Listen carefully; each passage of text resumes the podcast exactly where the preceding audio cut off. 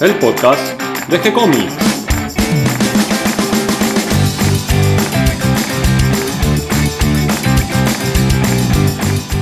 Muy bienvenidos a un nuevo episodio de G-Comics, el podcast donde hablamos de todas las técnicas necesarias para realizar un cómic, cómo dibujar un manga y todo el conocimiento requerido para dibujar esa historieta que tenemos dando vuelta en la cabeza. Mi nombre es Gonzalo García, mi intención y la de todos los que hacemos G-Comics es colaborar con aquellos que estén interesados en avanzar, en progresar, en mejorar en su formación como dibujante de cómics. Y hoy en este viernes caluroso me acompaña Cata García. ¿Cómo estás, Cata?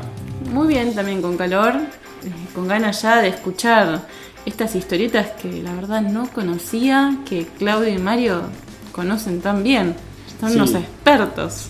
Hoy vamos a hablar de los personajes famosos de, de la televisión, no los personajes, sino los actores famosos, ¿no? Con sus personajes y que pasaron a la historieta aquí en Argentina. Estamos hablando de Carlitos Balá, de Minguito y de alguna... Chapulín.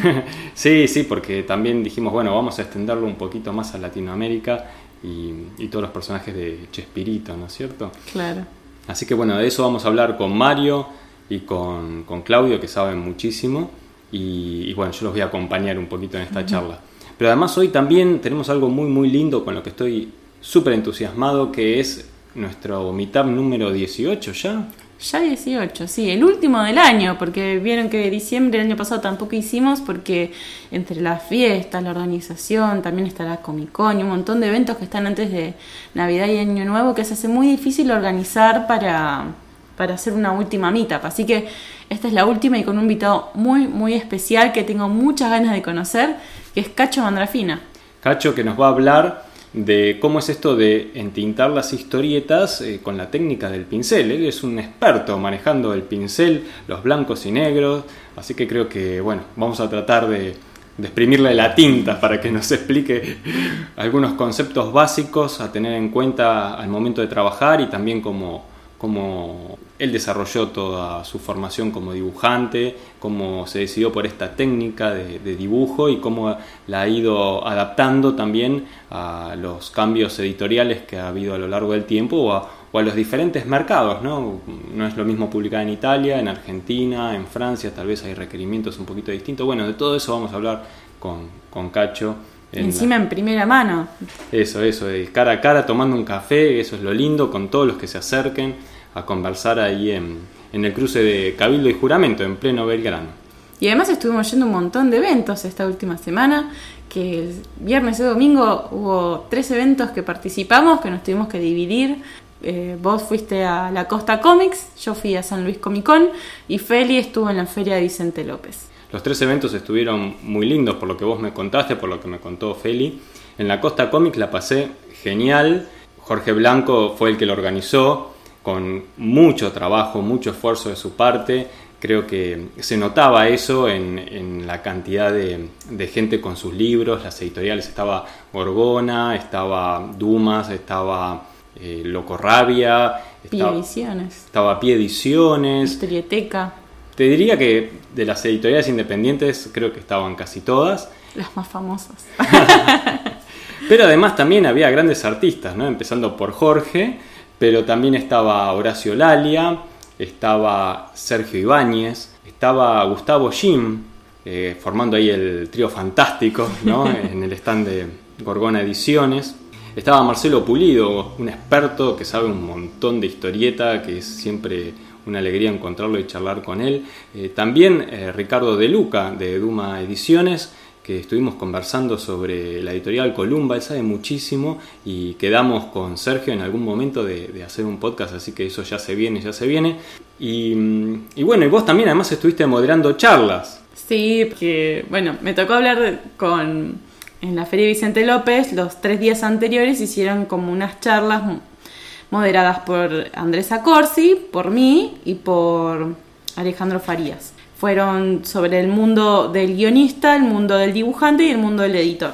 A mí me tocó moderar la charla del mundo del dibujante, donde estuvimos conversando un poquito sobre cómo cuida nuestra, eh, cómo cuida la salud, cómo trabajan, cuáles son nuestros vicios a la hora de dibujar. El exceso de mate. El exceso de mate sobre todo. Sí, creo que la mayoría tiene una sobredosis de yerba mate en, en la sangre que lo acompaña todos los días. Y un poco esto también de cómo, cómo uno se organiza el día a día con la familia, con los amigos, con las Sí. entregas. O como no se organiza O uno. como no sé. uno se desorganiza, sí. Estuvo. Te quiero dar las gracias también por haberme bancado unas preguntas a Aleta Vidal, a Pedro Mancini y a Jorge Quien, que además me regaló un fanzine que hizo que se llama Los Masticantes, que está buenísima, que tengo ganas de empezar a hacer algunas reseñas recomendando historias, ya que hay tantas que fui comprando y que tengo ganas de, contar de qué se trata, y muchas me gustaron muchísimo.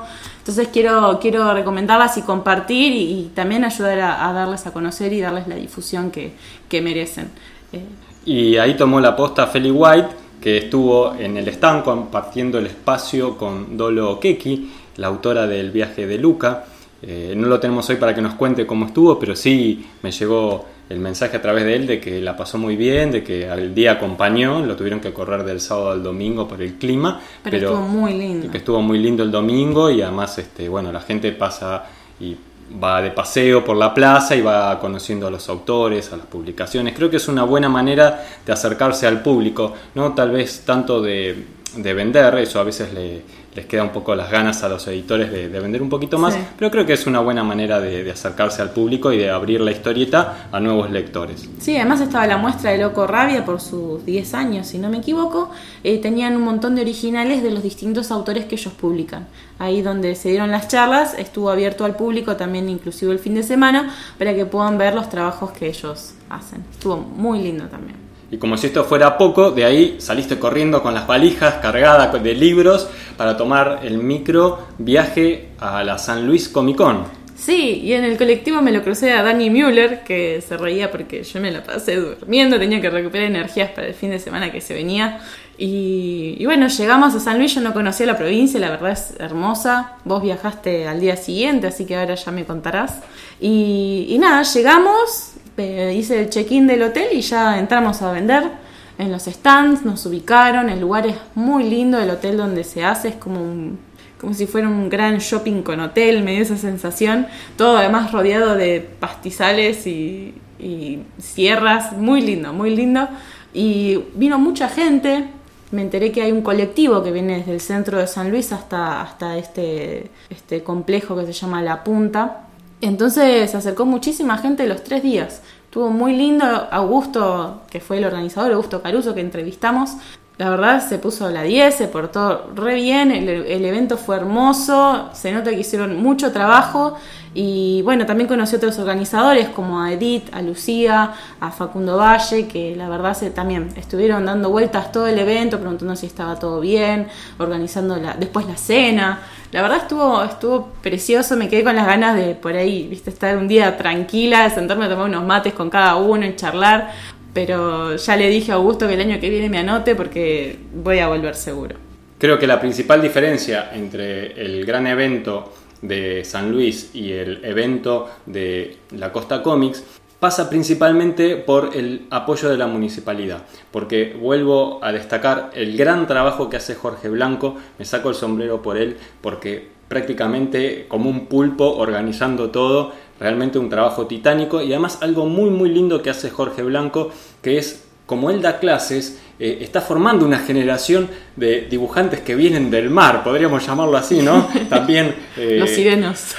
estaba la revista de Ultramar también, eh, como que también viene una onda del cómic desde, desde la costa, ¿no es cierto? Y, y en eso está trabajando muchísimo Jorge y era muy lindo ver como los chicos eh, desde los 7 años dibujando en su mesita, eh, un poco más grandes los adolescentes, estaba el grupo de las chicas con sus fanzines y el grupo de los chicos también con los suyos, muy simpáticos, todos divinos, eh, no faltaron en ningún momento y, y sobre todo transmitían ganas. A mí me sorprendió, en cambio, que nada que ver, está lleno de escultores en San Luis. Es tremendo, es como si fueran las sierras y las esculturas ahí al lado. Está tremendo, además el nivel de, artistas que hay que hacen esculturas, yo la verdad conozco muy poco, pero los veías y decías, qué laburo, la verdad, uno mejor que el otro. Muchos trabajan haciendo eh, trajes, hay mucho cosplay allá porque trabajan haciendo los trajes todos a mano, hacen las esculturas a escala, la verdad. Eh, buenísimo, me impresionó eso, la cantidad de escultores que había. Y finalmente, para destacar de estos eventos es la participación de la gente. En el caso de Santa Teresita, no solo visitando la feria, sino también acompañando, dando fuerza, cediendo, por ejemplo, un lugar para que se quede alguno de los artistas, eh, participando activamente. Claro, sí, sí, realmente eh, se notaba que había un gran cariño también alrededor de todo este trabajo que hace Jorge Blanco en la Costa Cómica. Sé que fueron canales de televisión a cubrir también el evento, así que sí, estuvo, estuvo muy bien empujado, impulsado por Jorge. Y como siempre, sirve como punto de contacto no solo con el público, sino también entre los artistas, porque como vos decís, hay muchos grandes artistas por distintas partes del país, muchísimos trabajando para afuera y que nos desconocemos entre nosotros. Y estos eventos sirven un poquito para acercarnos y intercambiar unas palabras y ver que lo que está haciendo el otro, no, no ser este, totalmente extranjeros dentro del mismo arte, en el mismo país, sino integrarnos, participar y darnos fuerzas, porque hay muy lindo clima entre los artistas eso también se nota muchísimo, esas ganas de compartir, de ayudarse, de participar. Sí, siempre destaco eso, la, buena energía y, ese ambiente familiar que hay en este tipo de eventos. Yo compartí con Alquimia Comics, que yo a Fede Sartori, que era, es uno de los editores y además guionista, estuvo compartiendo el stand conmigo, estuvo con su hijo y con, su mujer Vicky. Y yo, si bien no hablé mucho con él, lo, nos saludamos en la Crack Bam y lo tenía en Facebook, eh, fue una linda oportunidad también de poder conocerlo más a fondo a él, a su trabajo y, conocer un poco más de lo que hace y sus proyectos. Y, estuvo re lindo porque, como decís vos, es un, es un momento donde tenés para compartir con, con, otros artistas que están en el tablero como vos. Y lo mismo digo, al lado mío estaba también Sebastián Rizzo, con, todas sus publicaciones. El de Carlitos que tenemos en el sitio. Claro, eso, iba a decir. Por fin lo conocía personalmente, ya conocía el gran trabajo que hizo con Carlitos y que estamos compartiendo en el sitio y que todos pueden ir a leer buscando en, el home del sitio. Ahí buscan los distintos episodios en los que dividimos eh, Carlitos y de a poquito estamos publicando todo, todo lo que produjo Sebastián Rizzo. Y me enteré que del otro lado tenías a Lalia también, que estuviste compartiendo unos mates. Sí, estaba Lalia, estaba Gustavo Gin, como te dije también, Sergio Ibáñez. Para aquellos que no los conocen, bueno, Lalia, gran dibujante, un maestro a esta altura ya, ¿no? Indiscutible, eh, creador de Necrodamus, por ejemplo, entre muchísimas otras obras. Y Sergio Ibáñez, que tampoco lo conocía personalmente, sí conocía su trabajo, por ejemplo, por lo, lo que publicó en Gorgona Ediciones eh, me contó que tuvo el honor, mirá qué privilegio, ¿no? De dibujar el último episodio del Nippur que se publicó ahora recientemente la, la colección y que se completó hace poquito. Bueno, había un episodio eh, no publicado, ya guionado por Robin Wood, y le dieron el honor a él de dibujar ese último episodio de Nippur. Así que un grande de Sergio y que espero también poder entrevistarlo para que escuchemos un poquito más de su obra.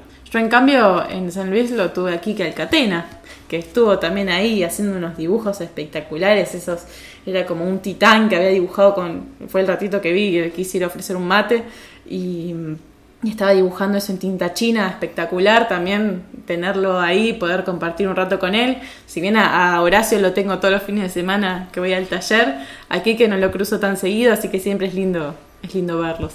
Y ahora este fin de semana tenemos un evento más.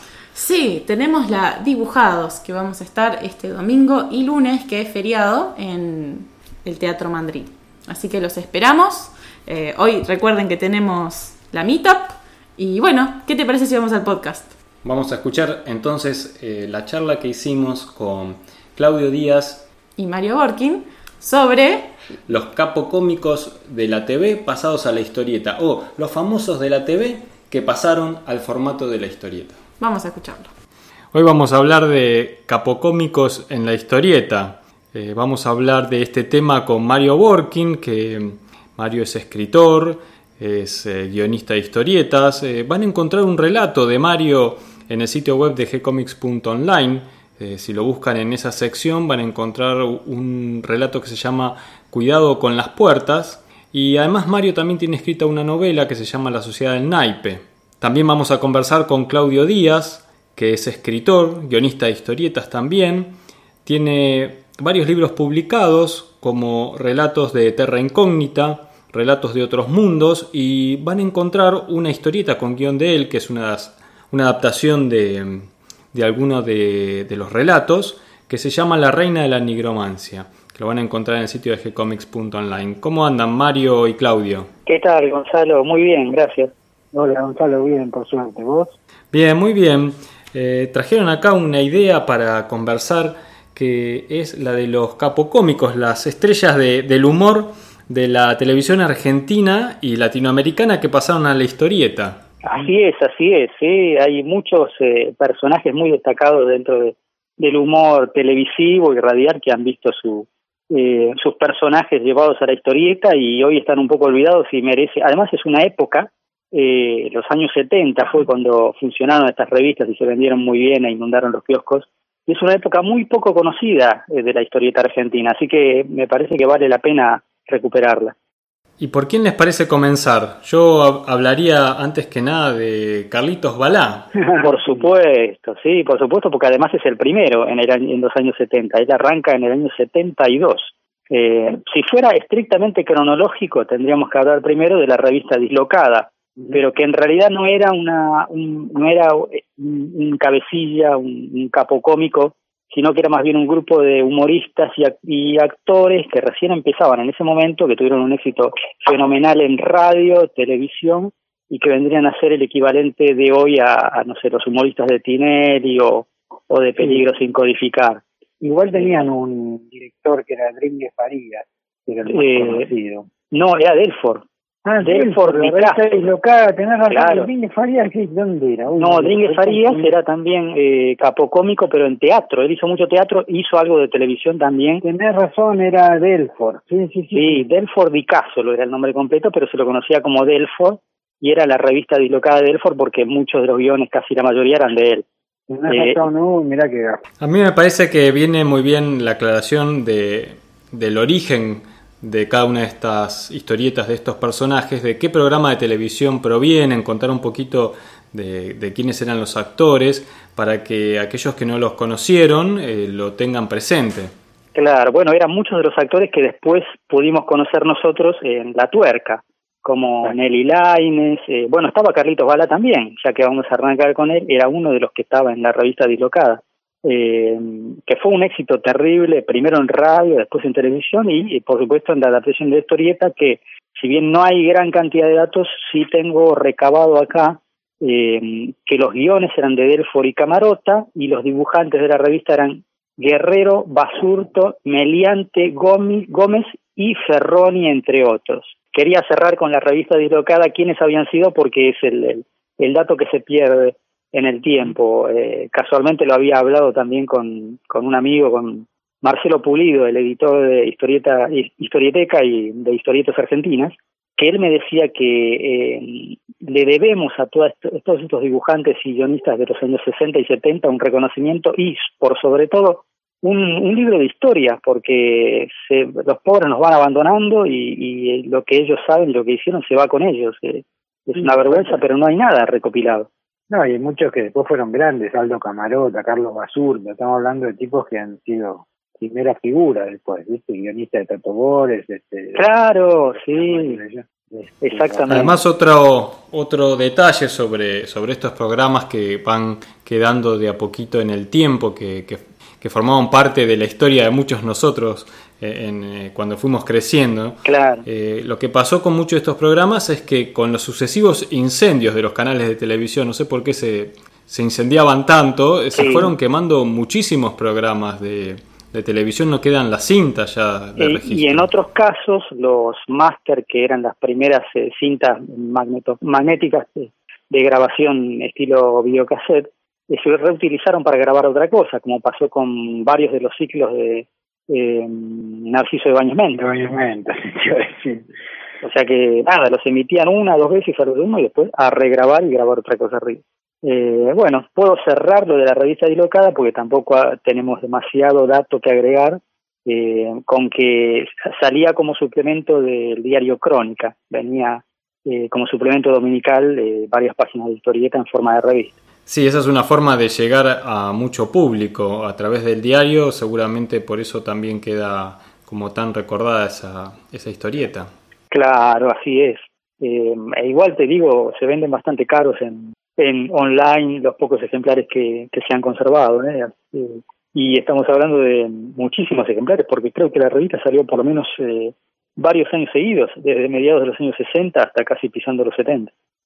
Bien, y a principios de los 70 eh, surge una editorial que se llama Editorial Cielo Sur, que mm, comienza con una revista, si yo no me acuerdo mal, que se llamaba Max Historietas o Top Map Max Historietas, donde mm, eh, hacen una, una, especie como de antología, hay una cantidad de, historietistas que, que, se lucen en esas páginas y es la editorial un poco que empieza a hacer esto de tomar personajes capocómicos de la, de la televisión y lanzar su propia revista. Yo no estoy muy seguro que... Pero Carlitos Balá, ¿no, ¿no era el productor mismo Carlitos Balá inicialmente? Exactamente, exactamente. Usted tiene el dato exacto. Antes de que Cielo Sur se dedicara a, hacer historietas de capo cómicos, el primero que lo hace es Carlitos Balá. Es Carlitos, y de hecho hay una cosa medio extraña que hace Cielo Sur, que después supongo vos aclararás, que hace una especie de reedición de la de Carlitos Balá trucha usando a Jerry Lewis. Bueno, color. ahí eh, es otro dato que lo estaba reservando para el final, pero no ah, es Cielo Sur, no es Cielo Sur. ¿No es Cielo Sur? No, ah, señor ya que ya que la aclaración amerita ahora, la vamos a hacer. Si el Usur editó eh, Aventuras del Capitán Piluso, Aventuras del Gordo Porcel y La Voz del Rioba, las tres de las cuales nos vamos a ocupar después, claro, con Minguito, nos vamos a ocupar justo, justo inmediatamente después de Chifladuras de Carlitos Bala. Pero la verdad, como vos bien, bien indicaste, eh, Carlitos Bala fue el de la idea de sacar la historieta y convocó a gente que había trabajado mucho con Editorial Mazona y Mopasa, de las cuales ya hemos hablado en otra ocasión, eh, que, que tenían, bueno, se habían fogueado mucho y que tenían el, know-how, el cómo hacer la historieta. Entonces, Carlitos Bala eh, es el director editorial y el director artístico, y ahí sí entra Jorge Toro, y el guionista es Lembo, que lamentablemente no tengo más datos que ese, que el nombre, eh, habría que ver qué otras eh, qué otros guiones habrá hecho. Imagino que también vendría de, de Mopasa o, o de mm, las editoriales de Masone. Masone publicaba eh, Don Nicola, así que tenían ya el, bueno, publicaban muchísimas historietas así apaisadas de humor, pero tenían eh, bien aceitado el, el, el, aparato como para producir las historietas de Carlitos Balá. Y así lo hicieron. Aparentemente el primer dibujante es Jorge Toro, pero enseguida se suman, enseguida al, al de los números, eh, Saborido, Félix Saborido, y luego más adelante Manken. Y esto se aprecia en el dibujo y en el entintado, sobre todo porque la forma en que los personajes se mueven, caminan, corren, sobre todo en los, en los últimos números, son típicos de, de Saborido. Y de vez en cuando algún entintado que he visto eh, alguna onomatopeya y sobre todo los vehículos, cuando es necesario dibujar vehículos, es Manken el que lo dibuja. Así que se ve que era un ya estaban eh, eh, colaborando todos juntos. Lamentablemente eh, no figuran todas estas colaboraciones mínimas, sino que figura como director artístico Jorge Toro y guionista Lembo. Así que podemos interpretar como que Jorge Toro hacía básicamente todos los storyboards o borradores de la historieta en sí. no sé si quieren agregar algo más después sigo, sino con, eh. con, la, con Jerry Lewis.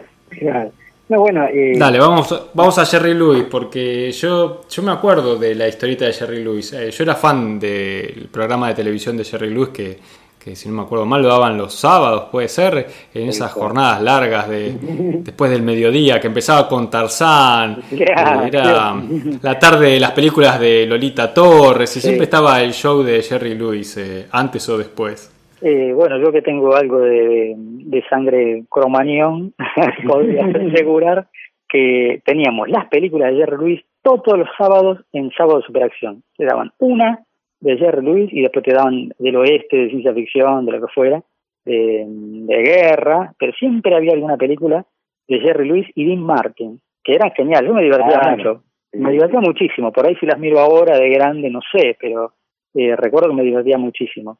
Y bueno, pero primero habría que aclarar que eh, la revista de Carlitos Bala duró 38 números, Eh, la última fue contra Moby Dick. Eh, y en general se enfrentaba Carlitos Balá contra personajes del cine y la televisión. Estuvo eh, White Kane, estuvo Frankenstein, estuvieron varios. Y la última anunciaba en el túnel del tiempo, Carlitos Balá en el túnel del tiempo, que jamás salió. Y bueno, mucha gente se quedó pensando cómo habría sido o si acaso alguna vez fue dibujada. ¿Por qué? Porque mm, si bien no tengo ningún dato cierto, eh, mis eh, eh, la gente con la que eh, comparé notas y que me asesoraron en lo que yo no sabía fueron Tony Torres eh, y gran coleccionista de historietas Tony Torres y sabe mucho y Marcelo Pulido el editor que ya mencioné de Historieteca. Y todo lo que podemos saber a ciencia cierta es que hubo una discusión entre Carlitos Balá y Jorge Toro y Carlitos Balá decidió romper la sociedad y eh, sacar una nueva revista, en esta ocasión ya no apaisada como era acostumbrada, sino en formato vertical y con otro equipo. La revista llegó a salir, creo que salieron tres o cuatro números, eh, no tengo el dato exacto, pero no llegó a funcionar. Y por su lado, Jorge Toro se quedó con el material dibujado y con los derechos. Pero claro, ¿qué iba a hacer con eso? No podía hacer nada porque el, eh, Carlitos Balá es el nombre de Carlitos Balá, no podía sacarlo de nuevo. Entonces, el ingenio, el ingenio del porteño o, del argentino, dijo, y le cambiamos la cara al personaje y lo hacemos salir con otro nombre. Y ahí cayó Jerry Lewis, que era también muy famoso y muy querido por los chicos, eh, pero escrito no como Jerry Lewis, como sino Jerry Lewis con, y, Jerry con Y y con I latina al final, Jerry. Y Lewis, como se escribe Luis, Jerry Lewis.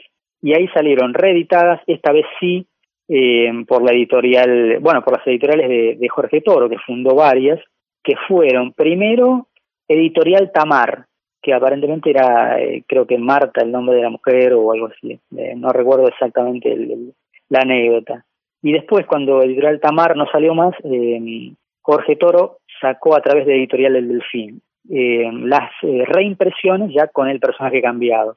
Le cambiaban la carita y lo dibujaban a, a Jerry. Lo curioso es que en la historieta de Carlitos Balá, Carlitos tenía eh, unos, unos primos o sobrinos, no sé, nunca se supo muy bien qué eran, eh, que eran Pin y. Y además tenía el tío que era Don Matienzo.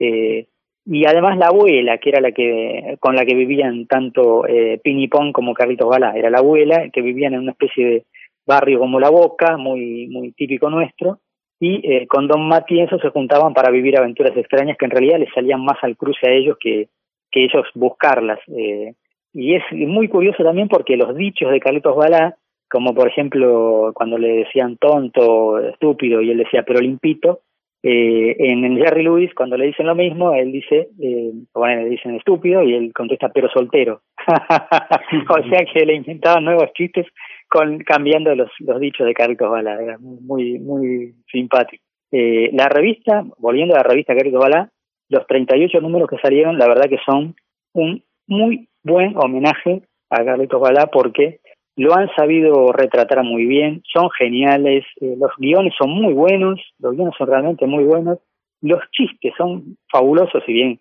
ya tenía todo el bagaje de frases y, dichos de Carlitos Balá. Y eh, no me quiero olvidar que venían con un complemento, que eran las historietas de Petronilo, que era el personaje gauchesco de Carlitos Balá. Entonces venía con una historieta principal de unas 50 páginas, 48 páginas, y unas 12 o 14 páginas más de Petronilo. Que una vez que la revista se convirtió en Jerry Lewis, Petronilo pasó a llamarse Inocencia, pero también salió. A ver si me queda algún dato en el tintero. Eh, ah, sí, los villanos. Los villanos de Carlitos Balá eran Fogo y Naso, los dos maleantes que siempre se veían envueltos en algo y, y, Carlitos Balá tenía que desenmascarar y a su vez luego Jerry Lewis hacer lo mismo en las versiones con Jerry Lewis. Eh, bueno, creo que con esto hemos dado un, un buen eh, comentario sobre las revistas de Carlitos Balá. No sé si, si habré transmitido el, el placer que me da recordarlo y sobre todo releerlo. Pensando un poco en ese capítulo que quedó sin publicar de Carlitos Balá y la máquina del tiempo o el viaje en el tiempo, eh, podría ser al futuro, porque Carlitos Balá increíblemente sigue tan activo como hace años. Sí, por supuesto, sí, sí, es incansable. Carlitos Balá es, es, mágico, es mágico porque siempre está, por suerte. Y además siempre está igual. Una vez lo crucé por la calle caminando y fue como un flash, un viaje en el tiempo, porque era tal cual al personaje que yo veía en la televisión, pero pasando por la calle. Así que increíble, Carlitos Balá, eh, cómo, cómo, sigue activo. Eh, tengo un detalle más de color, si el tiempo da. Eh, cuando la revista se convierte en Jerry Lewis, para ahorrar trabajo, le borran las caras en el en esa época se hacía una película, se peliculaba el contenido de la revista. Eh, entonces vos tenías una película con la cual podías imprimir todos los ejemplares que quisieras. Eh, en este caso lo que hacían era borrar en las películas el rostro de Jerry Lewis porque no iban a redibujar el original. El original quedaba como estaba. Entonces le redibujaban por encima el rostro de Jerry Lewis.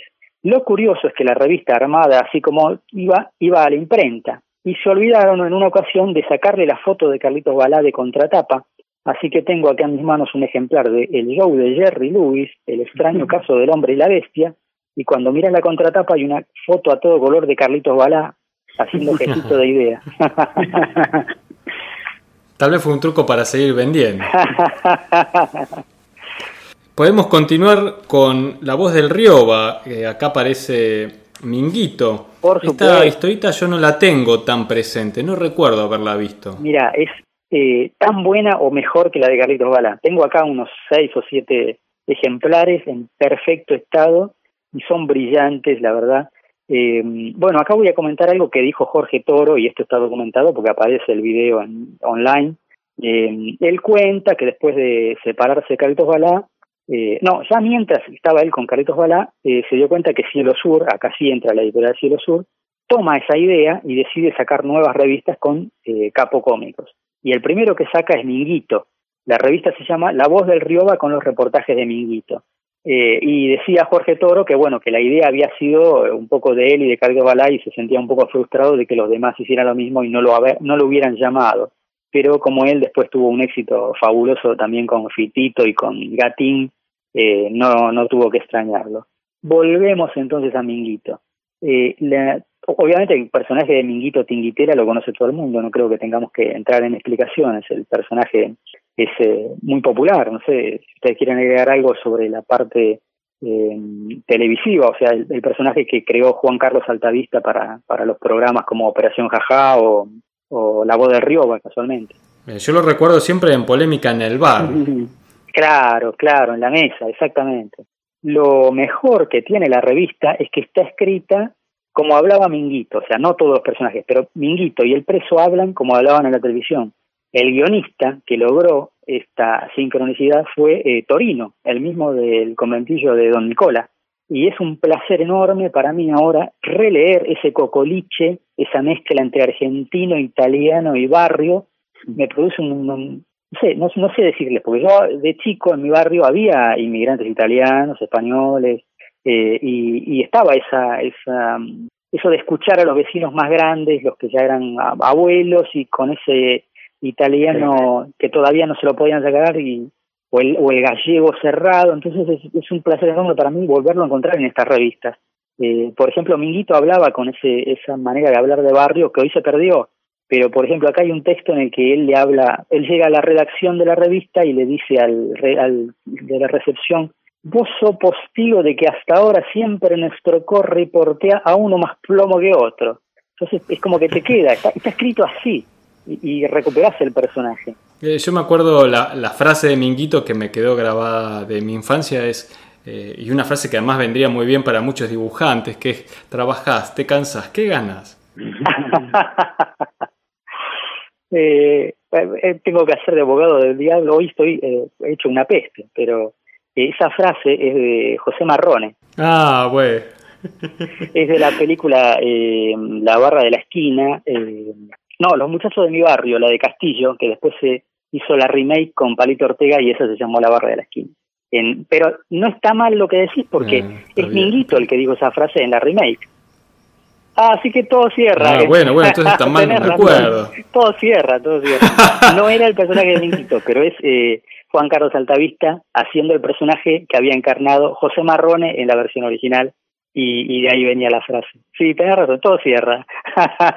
está bien, está bien. Bueno, no, pensé que ya me estaba fallando. No, claro, claro, es cierto, la frase es cierto. Habría que ver quién escribió el guion de la película, seguramente haya sido Abel Santa Cruz. Pero sí, sí, sí, la frase es de ahí. Y yo te interrumpí. No, no, está perfecto. Eh, no, igual yo iba a continuar con eh, cómo era la, la, el, el ambiente de la revista, el, el escenario de la revista. Eh, Minguito y el preso viven en La Boca también, en, en un conventillo.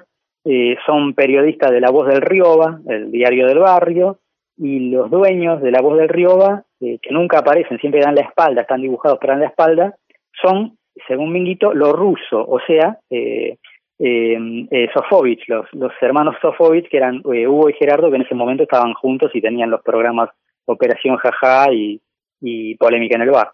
Eh, bueno, entonces los rusos les encomiendan a, Minguito y al preso que hagan ciertos reportajes, los mandan a, a reportear a gente famosa y ellos se ven envueltos en, en cosas raras, en, matufias, se encuentran con bandas criminales o también de vez en cuando con algún monstruo, que eso siempre estaba en, en la época. Si no se encuentran con Frankenstein o Drácula o alguno de ellos, no, no podía llamarse una revista paisada de humor.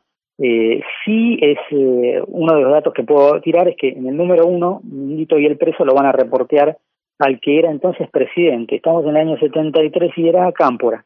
Van a hacerle un reportaje a Cámpora y con esa excusa hacen un desastre eh, en la Casa Rosada y todo. Eh, después, acá yo tengo uno que se llama Fiesta en Sociedad y es genial porque eh, me hace acordar mucho al guion, esto es un, un, una, un mérito absoluto de Torino, pero me hace acordar mucho al guion de Animal Crackers, la película de los hermanos Marx, porque es todo un, una fiesta en sociedad donde está el jet set, el, eh, los top de la sociedad argentina y Minguito y el preso tienen que hacer un reportaje y a la vez evitar que roben unos cuadros famosos que están en exhibición, que es más o menos el guion de la película de los hermanos Marx, solo que acá ambientado con toda la argentinidad posible. Eh, la verdad que, eh, como en el caso de Carlitos Balá, esta revista es un homenaje absoluto, eh, absoluto a Minguito y al preso, a eh, Juan Carlos Altavista y a Vicente La Rusa. A ver si me queda algún datito más. Eh, sí, el dibujante era Francisco Massa en, en la mayoría de los números, pero de vez en cuando aparece la mano y se nota de Saborido y Manken en otros de los números. Y el guionista casi siempre era Toino y cuando no estaba él se nota por qué porque Minguito no habla eh, como acostumbra hablar él, sino que está escrito como una persona normal y corriente, y ahí te das cuenta que el guion no es de Torino. Son pocas, son escasas las ocasiones en que esto sucede, y la verdad cuando, eh, cuando puedo esquivo comprar esos, porque la verdad que los guiones de Torino son absolutamente insuperables. Ah, y como dato de color, puedo decir que en una de las historietas que tengo apareció Fidel Pintos actuando de mayordomo. Fidel Pintos era compañero de Juan Carlos Altavista en Operación Jajá. Qué bueno, qué bueno. ¿Y eh, qué otro personaje de la televisión, qué otro capo cómico pasó a ser también personaje de historietas? Y acá lo tenemos también a, a Olmedo, a Alberto Olmedo, con las aventuras del Capitán Piluso. Olmedo había arrancado como humorista eh, para, para grandes, pero eh, enseguida se vio el, potencial que tenía eh, para los chicos y entonces eh, ahí fue cuando apareció el programa del Capitán Piluso, que después tuvo también una, una película en la cual eh, actuaba Martín Caradagian. Eh, Piluso era el capitán de un barco que se llamaba Belinda, una, bar, una barcaza de, de, las que se podían ver en aquella época en el riachuelo, eh, y el compañero de él, eh, inseparable, era Coquito, que en, en, la vida real lo encarnaba Humberto Ortiz. Eh, en el dibujo eso no se menciona, en la historieta simplemente se lo mencionan como Coquito. La editorial que lo sacó fue Cielo Sur Editora, también, eh, y el dibujante principal fue Francisco Massa, el mismo que, que, que en eh, La Voz del Rioba, solo que acá está casi siempre y en La Voz del Rioba eh, lo reemplazaban bastante seguido, eh, Saborido y, y en algunas ocasiones Manken. Los guiones menos seguido eran de Torino y la mayor parte de las veces no sé quién los hizo los guiones, pero eran bastante eh, enloquecidos como, como ocurría siempre con estas eh, historietas de los años 70. Eh, metían lo que podían, todo lo que estaba de moda y bueno, así está como como así como con Carritos Balá aparecía Moby Dick, acá en, en una de las del Capitán Piluso, por ejemplo, eh, encuentran un científico que inventa un aparato, un, perdón, un líquido para hacer crecer eh, las plantas y dar eh, frutos mucho más grandes y Coquito no tiene mejor idea que tomárselo y, crece como un gigante, entonces todo el capítulo tiene que ir persiguiéndolo para que no haga destrozos y para volverlo a su tamaño natural. Eh, casi podríamos decir que era un guion de ciencia ficción. Sí, tenían como pinta de ser muy de aventura, ¿no? Tal vez por lo mismo es el Capitán Piluso. Claro, sí. Eh, si bien en el programa de televisión no era tan de aventura, era una cosa más humorística. Eh, él con el gorrito blanco siempre y con la, la, onda colgando del cuello como si fuera un, la gomera, ¿no? Colgando como, como si fuera un collar desde el cuello y Coquito, ¿no? Con el traje de marinero a rayas. Sí, sí, sí, sí. Eh, y mm, en la revista también aparecía el mago ucraniano, como habíamos mencionado antes con Carlos Bala, que aparecía Petronilo. En el caso del Capitán Piluso aparecía eh, el mago ucraniano en unas historias cortas, complementarias. Eh, que bueno, el mago ucraniano, yo, hablo como si todo el mundo lo conociera, pero ahora que recuerdo, Olmedo creo que lo dejó de utilizar allá a principios de los 80. El mago ucraniano era una persona eh, como una especie de mago de, de, pista de circo, pero que hablaba todo con un acento ucraniano muy fuerte y que exageraba y, gritaba y tenía unos modelos muy exagerados, muy, muy impulsivos y, y actuaba de presentador en el programa. De... Claro. De hecho dio nombre a un programa después hizo que era No Toca Botón, ¿te acordás? Que era sí, típica del mago ucraniano. Absolutamente, No Toca Botón, sí, sí, sí, sí, sí. Me había olvidado del nombre, sí, tenés razón. Y si hablamos del Capitán Piluso de Alberto Olmedo, también hablamos del Gordo Porcel. Por supuesto, sí, el Gordo Porcel no tardó en tener su revista de historietas también apaisada en el año 1974. La editorial era Cielo Sur, o sea, tres de las cuatro grandes revistas de, de Capo Cómicos fueron de Cielo Sur. Eh, el dibujante también bastante seguido era Francisco Massa, pero acá se reconocen otras manos que yo no sé de dónde provienen, que no son las de Saborido, me doy cuenta que no es Saborido y no es eh, Manken, y tienen un estilo más cercano a las de a las de Isidoro Cañones, así que quizá haya sido gente que trabajó en el equipo de, de Quinterno que haya mudado su, su de cuadro y haya pasado a dibujar para Cielo Sur. Eh, algunas veces los guiones eran de Torino, pero la mayor parte de las veces no, Jorge Porcel, en realidad en la revista aparece como Gordo Porcel, si bien de vez en cuando en algún globo le dicen Jorge, dan por sentado que es el Gordo Porcel. Eh, el compañero del Gordo Porcel es su perro Banana, que actúa casi como una persona, excepto que no habla. Eh, la madre de Porcel aparece, que es la que mm, eh, él vive con la madre y la vive un poco a la madre, es como que no es una persona, no te diría vaga, pero como que le escapa un poco al trabajo y le gusta el éxito fácil eh, y es la madre la que está todo el tiempo eh, exigiéndole que busque un trabajo, eh, porque además eh, está de novio y la novia está esperando que, que, forme algo, ¿no? lo presiona un poco para, para ver si sale algo de esa pareja. Y esta revista también trae un complemento corto que son las aventuras del perro banana, precisamente. El perro banana y la novia del gordo porcel actúan en, en su historieta por separado. Eh, ¿Porcel tenía su propio programa de televisión? Sí, tuvo varios, Las gatitas y, ratones de Porcel. Lo que no tuvo fue programas infantiles que yo recuerde, eh, pero programas así humorísticos sí, en general la noche con algún alguna intención picante, con chicas con escasa ropa, más bien tirando hacia el teatro de revistas que hacia que hacia el humor familiar. Eh, eh, hay que señalar también que la revista El Gordo Porcel fue la única que, si bien empezó como apaisada, como llegó hasta los años 80, llegó a salir en formato vertical también en sus últimas eh, encarnaciones. Es una revista que duró mucho, ¿eh? duró muchísimo, desde el 74 a allá bien entrado los años 80.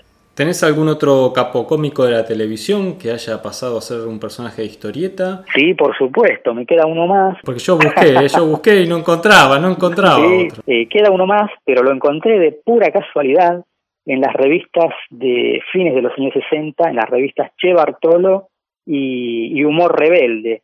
Eh, el personaje se llama eh, Pepito Morrone, y aunque está dibujado impecablemente y es igual, igual, en realidad es Pepitito Marrone, que para no pagar derechos, o por quizás no pudieron conseguir los derechos, apareció como Pepito Morrone.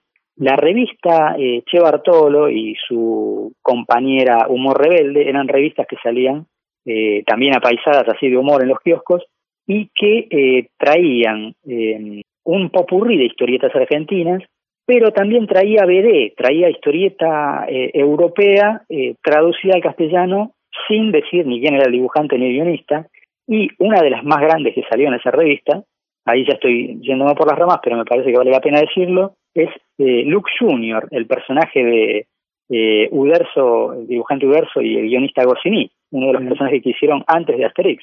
Luke Jr. acá se rebautizó como Lucho y Fatiga.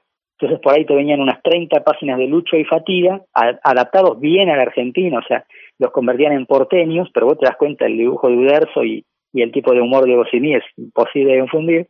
Y como complemento te venían otras historietas y en general una de las que aparecía casi siempre era Pepito Morrone, eh, esta versión de, de, José Marrone, que además, y gracias a, a que me lo comentó eh, Tony Torres, por eso lo menciono, es, eh, tanto Marrone como eh, Pepe Biondi tuvieron una historieta en la cual aparecían juntos y que también por una cuestión de, de derechos que no podían usar los nombres, eh, estas historietas eh, creo que aparecían en la revista Canal TV o en alguna revista como Antena o Radiolandia, esas revistas que nadie debe conocer en el día de hoy excepto que las recuerdo yo. Eh, y la, la, historieta en sí se llamaba eh, Patapufe Teiche, que eran las muletillas de cada uno de los dos cómicos. Bien. ¿Seguimos en Argentina o hacemos un, un viaje hacia el norte? A ver, eh, mira, mitad y mitad. Vamos a tener que hacer un viaje hacia el norte, eh, pero te, te, dejo que lo hagas vos, eh, que porque sé que es tu personaje favorito y lo disfrutaste mucho. No es que yo no, eh, a mí también me ha resultado apasionante. Creamos misterio cuando yo lo vi por primera vez en la televisión argentina. No sabía ni de dónde venía ni de dónde lo habían sacado porque lo proyectaba en un dentro de un programa infantil que si recuerdo bien lo conducía Berugo Carámbula y, y Mónica Juvet, pero te voy a dejar a vos que lo presentes. Bueno, es el Chapulín Colorado. Que... Sí. Y el Chavo también, el Chavo del Ocho, el personajes de, de Chespirito. Eh, estamos hablando de Roberto Gómez Bolaños, el gran actor humorista mexicano, eh, que creo que, que, todos lo conocemos, ¿no? Marcó la infancia, me parece, de todos y, y aún hoy sigue marcando eh, la infancia de, los niños porque está también la versión en dibujitos animados. Eh, muchos chicos hoy en día lo conocen por los dibujitos animados y después conocen eh, al personaje de carne y hueso. La revista de, del Chavo del Ocho y del Chapulín Colorado, en realidad la revista se llamaba Chespirito Presenta y en los números impares aparecían la historia del Chapulín Colorado y en los números pares las del Chavo del Ocho. Era una revista semanal. Yo no sé quién, quién la dibujó. Eh, en mi infancia eh, me gustó muchísimo cómo estaba dibujada y me pareció que estaba muy bien dibujada. Hoy viéndola con el tiempo, eh, tal vez no, no, diría lo mismo, pero se ve que de chico lo veía con otros ojos y me acuerdo que me, me impresionaba lo bien logrado que estaba el personaje. Me parecía que con mucha simpleza lo habían representado muy bien. Me acuerdo también de, de las meriendas eh, en, casa y que en realidad mi mamá no, no, nos dejaba ver el chavo, no le gustaba mucho el personaje. No tenía problema con el chapulín, pero el chavo era un personaje que no le parecía eh, muy edificante y así que lo veíamos cuando podíamos. Y, sí me acuerdo de haber tenido en mis manos eh, las revistas de, del chavo que me encantaban. No sé si, si esas historietas que yo leí eran la edición mexicana, que es la, la única que, que, conozco hoy en día, pero tal vez hubo alguna edición argentina, porque me acuerdo que estas historietas, eh, las mexicanas eran a color y, las, y algunas de las que yo vi eran impresas en blanco y negro o en dos colores. No sé si vos tenés algún dato, Claudio. Tengo, tengo otro, otro dato, sí. Eh, bueno, como vos bien decís, la edición mexicana era a color, eh, superó los 200 números, desconozco el número total, pero sí he visto números muy Más elevados. de 350. Ah, Más de 350. Eh, desde, desde el año 73 que salió el primer número con el Chapulín Colorado. Uf.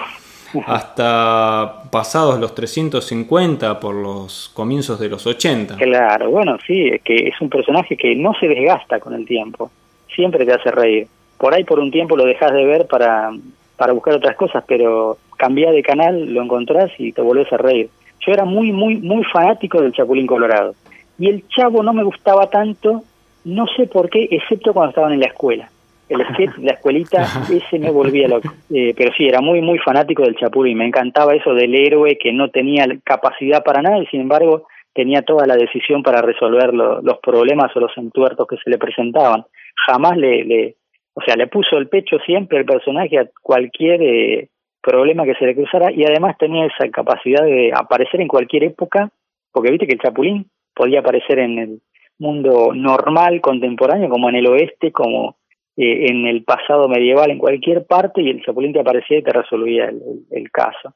Eh, me encantaba el Chapulín. Y sí, tengo un detallito para agregar que la editorial Record en los años 80 compró los derechos, pagó los derechos y sacó la revista Mundo Infantil dedicada a los chicos, intentando acaparar eh, a los chicos lectores de historietas específicamente, con historietas creadas en Argentina eh, con dibujantes de, la plantilla de récord, eh, con los guiones de Jorge Morain eh, y los personajes que destacaban en las revistas eran el gato Félix, que no sé quién lo dibujaba, no, no creo que hayan sido ediciones originales, estoy seguro que no, porque las ediciones de Joe Oriolo eran imposibles de conseguir en esa época, recién ahora están recopiladas, hace unos años, y sí salían como grandes estrellas en portada el Chavo y el Chapulín. Eh, así que era una revista antológica en las cuales venían el Chavo y el Chapulín. Sí, seguramente algunas de esas revistas son las que leí yo de niño. Y, volviendo aquí a Argentina, eh, si bien eh, no entraría dentro de los capocómicos, sí como, como parte de esta, de esta historia infantil, de esta historia de, de nuestra infancia, no podemos dejar de nombrar la revista de Titanes en el Ring. Claro, no, para nada, no, no, para nada. Esa nos toca muy de cerca a nosotros, eh, que somos eh, jóvenes del siglo XIX. eh, pero también hay que ser justo, y aunque yo ya era grande y no la leía, reconozcamos que también salió la revista de historietas de Brigada Cola, con Franchella, Guillermo Franchella. Ah, mira vos. Sí, sí, sí, esa también. no, la tengo presente. salió en kioscos, una, una maravilla.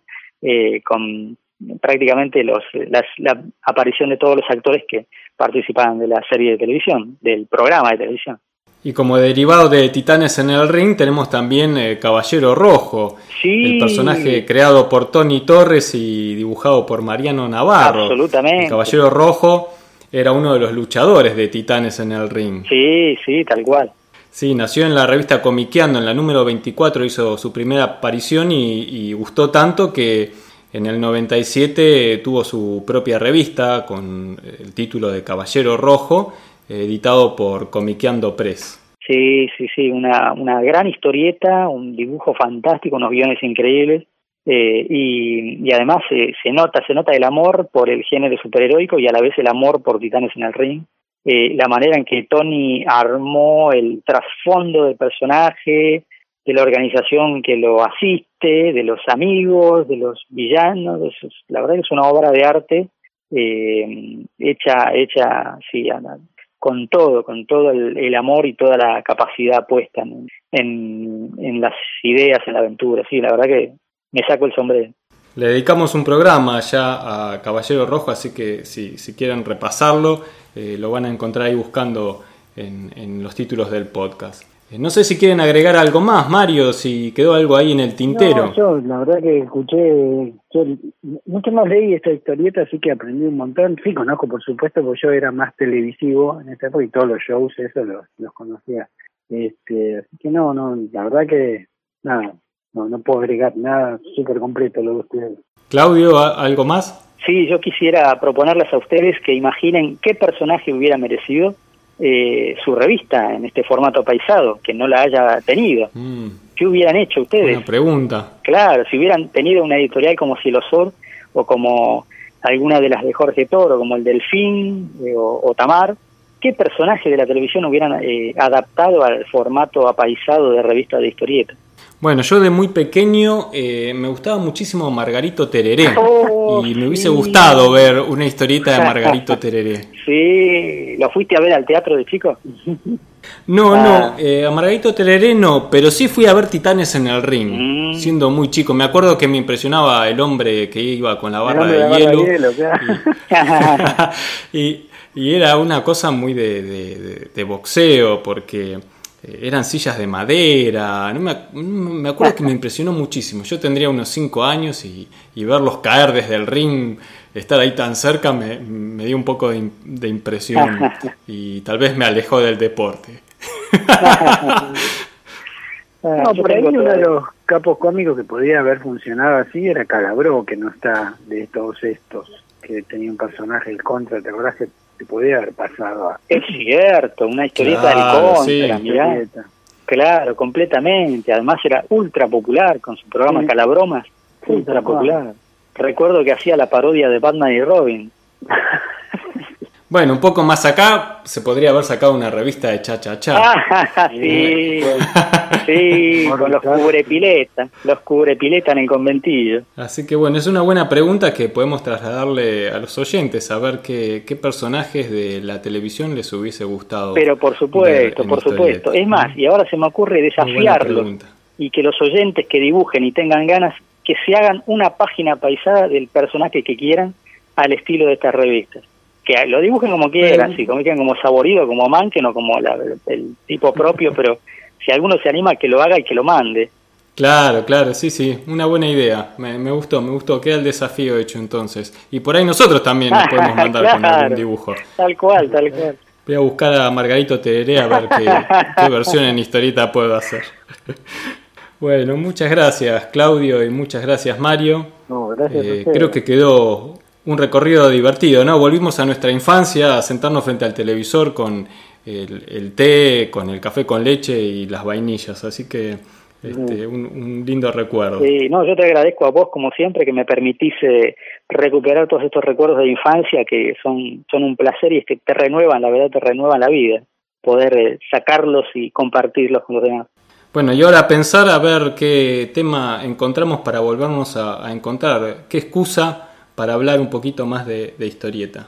Muchas gracias, Claudio. No, a vos. Muchas eh. gracias, Mario. Gracias a ustedes, chicos. Abrazo. Hasta aquí llega el episodio de hoy. Espero que toda esta información les resulte útil e interesante. Le damos la bienvenida a todos los que se sumaron a este podcast que estamos haciendo con tanto cariño y gracias a todos los que nos comparten en sus redes sociales y ayudan a que cada vez seamos más. Recuerden que pueden escucharnos en iTunes, en Evox, que estamos en Google Podcast y también estamos en Spotify. Que si les gustó el programa pueden darnos un me gusta, escribirnos una reseña o acercarnos sus sugerencias y propuestas a través del mail que lo van a encontrar en la sección de contacto del sitio web o pueden escribirnos a través de las redes sociales. Estamos en Instagram, en Facebook, en Twitter y, en, Pinterest. No digas cada tanto, eso no lo digas. También pueden acercarnos eh, ideas para programas o notas para el blog. Eh, muy interesante, hace poquito nos llegaron algunas colaboraciones acercándonos eh, más información sobre alguno de los temas que hablamos o alguna punta nueva para algún podcast que no se nos había ocurrido todavía. Así que, bueno, manden sus ideas, sus propuestas, háganos llegar todos sus comentarios. También hace poquito pude entrevistar a una chica holandesa, una artista muy conocida, que pronto vamos a subir en la entrevista al blog, así que es una sorpresa, no les voy a adelantar nada más, así que estén atentos, la semana que viene lo van a poder ver. Esperamos sus comentarios, les responderemos siempre con alegría y por supuesto continuaremos publicando nuevos episodios. Muchas gracias a todos, muchas gracias Cata y hasta la próxima. Hasta la próxima.